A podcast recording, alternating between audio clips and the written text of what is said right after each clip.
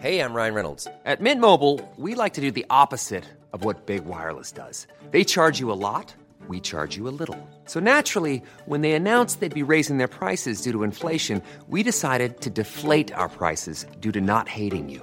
That's right. We're cutting the price of Mint Unlimited from $30 a month to just $15 a month. Give it a try at mintmobile.com slash switch. $45 upfront for three months plus taxes and fees. Promo rate for new customers for limited time. Unlimited more than 40 gigabytes per month. Slows. Full terms at mintmobile.com. Heraldo Podcast. Un lugar para tus oídos. Noticias del Heraldo de México. Joe Biden anunció un permiso temporal para que todos los venezolanos que viven en Estados Unidos y que no cuentan con un estatus legal en el país norteamericano puedan trabajar y vivir sin problemas. El gobierno de Estados Unidos permitirá esta situación hasta por 18 meses. La pandemia por el COVID-19 no impidió que mujeres en todo el mundo salieran a las calles para alzar la voz este 8 de marzo en el Día Internacional de la Mujer, exigir igualdad y un alto a la violencia de género.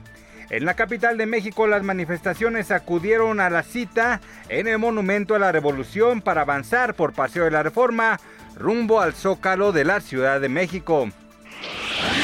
El peso concluyó la jornada con una cotización de 21.45 unidades por dólar, según la cotización interbancaria reportada por el Banco de México. Esto significa una caída de 0.62% con respecto al cierre de ayer.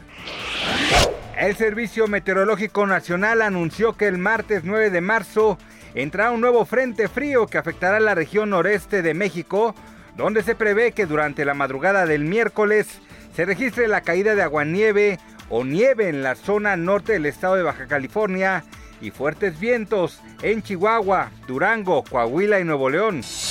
Noticias del Heraldo de México.